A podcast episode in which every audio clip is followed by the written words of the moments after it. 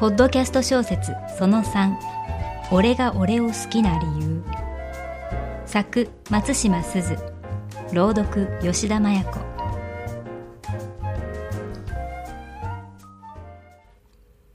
俺は俺が好きだ。この世で一番俺を好きなのは俺だ。そんなの誰だってそうかもしれない。でも気づいている奴は一体どのぐらいいるのだろう。自分を最も愛せる人間は自分だと。そんなことを考えるようになったのは昔の彼女のことを思い出してからだ。40近くなってここのところ昔聴いていた CD ばかり聴くようになった。最近流行りの音楽はどうもダメだ。いい音楽もたくさんあるが、心からは好きになれない。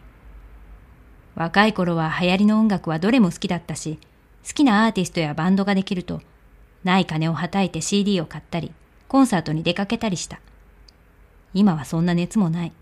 これが年を取るということなのか。ただ、若い頃に好きだった音楽は、今でも同じようにやはり好きなのだ。ふと埃をかぶっていた CD を久しぶりに取り出して聞いてみると、昔と全く同じ歌声が再現され、その新鮮さに驚いた。一緒に口ずさんでいる自分にも驚いた。まだ歌詞を覚えている。この歌詞を好きだった頃の自分、リズムに、楽曲に、楽器の一つ一つの音に胸を震わせていた頃のことを、ついさっきのことのように思い出すことができた。それからはハマってしまい、今までは用のなかった CD レンタルショップに何度も立ち寄り、昔聴いていた CD を借りては聴きまくった。そして音楽を聴く時間が今は一番楽しい時間になっている。ただ一つのことを除いて。あるアーティストの CD を聴くときだけ思い出したくない思い出をどうしても思い出してしまう。昔付き合っていた彼女のことだ。彼女はそのアーティストが熱狂的に好きだった。いつもそのアーティストがどれだけ素晴らしいかなぜ好きなのか、こっちが恥ずかしくなるぐらい熱心に話した。それを聞いている俺は、また始まった、と思い、同時に軽く嫌悪感を覚えたが、表情には出さないように気を使った。嫌悪感を感じるのは嫉妬心からかもしれないと思っていたからだ。そのアーティストは男性だったから。たとえ会ったこともない、決して手の届かないテレビやラジオの中だけの存在だとしても、自分が惚れている女が他の男を褒めるのは気分のいいものではない。でも彼女が憧れているだけの虚像に嫉妬するのは男として格好悪い。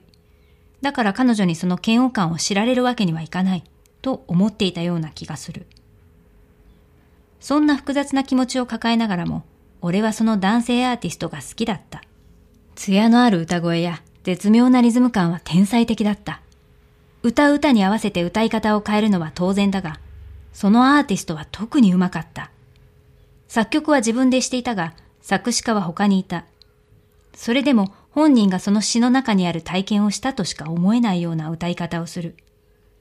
だから聞く方も主人公になる。その一体感が何とも言えず気持ちよかった。彼女の影響でそのアーティストの曲を聴くようになったが、すぐに俺もファンになった。だから余計に彼女が熱を込めてそのアーティストの話をするのを否定することはできなかったのだ。今でもそのアーティストが好きで、つい繰り返し聞いてしまう。ただ、どうしても彼女のことを思い出してしまうのが難点だ。彼女は本当は俺のことが好きではなかったと思う。多分、間違いない。俺と付き合い出したのは、俺の前に付き合っていた奴に振られたからだ。別に俺が寂しい女につけ込んだわけではない。彼女の方が俺に近寄ってきた。付き合い始めても彼女は俺との関係を秘密に従った。前の彼氏に知られたくないんだろうと薄々わかっていた。でも俺は彼女の機嫌を損ねるのが怖くて彼女に従った。付き合っていることを誰にも言わず、誰にも会わないようにデートした。そしてある日、彼女は突然別れを切り出した。前の彼氏が忘れられないと言った。屈辱的だったが、俺は引き止めなかった。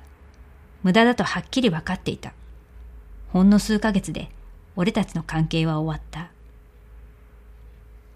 その別れを俺はしばらくの間引きずった。うじうじ思い悩んで、一人で酒を飲み、酔って泣いたりするようなことが続いた。苦しかった。暗くて重い闇の中に一人で沈み、窒息しそうな感覚のまま日常を過ごした。でも、それほど彼女が好きだったかというと、実はそうでもない。俺は振られたから落ち込んでいただけだと、すっかり冷静になった今でははっきりわかる。俺は俺を否定されたことが苦しかったのだ。彼女は確かに可愛かったし、いたずらっぽいところが魅力的だった。そういうところが好きだったような気もするが、実は俺のタイプではなかった。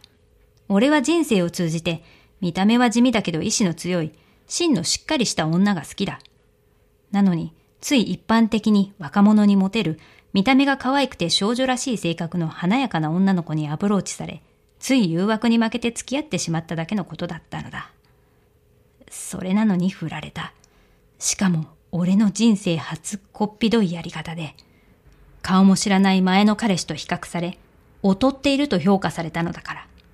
懐かしい曲は聴きたいが、どうしてもセットでその苦い思い出がついてくる。忘れてしまいたいことほど意外によく覚えている。どうしようもできないジレンマにほんのちょっとイラついていた。そこで俺は気分を変えて他のアーティストの曲を聴くことにした。彼女と別れて10年以上経ってから誰の影響でもなくたまたまラジオで聴いた曲からファンになったアーティストの曲だ。周囲の誰もそのアーティストを好きだという人はいなかった。だから余計に都合が良かった。俺は一人で CD を買いまくり、コンサートに通った。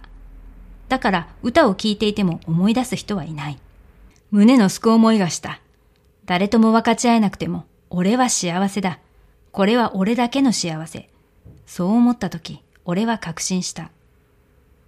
俺は彼女が好きだったんじゃない。俺は俺自身が好きだったんだと。俺にとって一番大好きで一番大切な俺が終わって必要のなくなった月のカレンダーみたいに破り捨てられたのが耐えられなかった。俺は嫌な奴かもしれないが、多分彼女のことを全く好きではなかったのだ。振られて当然だな。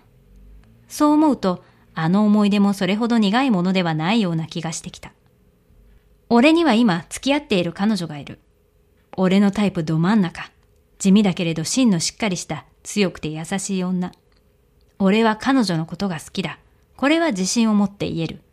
だって俺は彼女のことを俺自身のように感じるから。自分自身を愛するように誰かを愛せるとしたら、それは本物の愛だろうそんな風に思わせてくれる彼女が俺を好きだと思うと、俺はますます俺のことが好きになる。彼女は最高。だから俺も最高だ。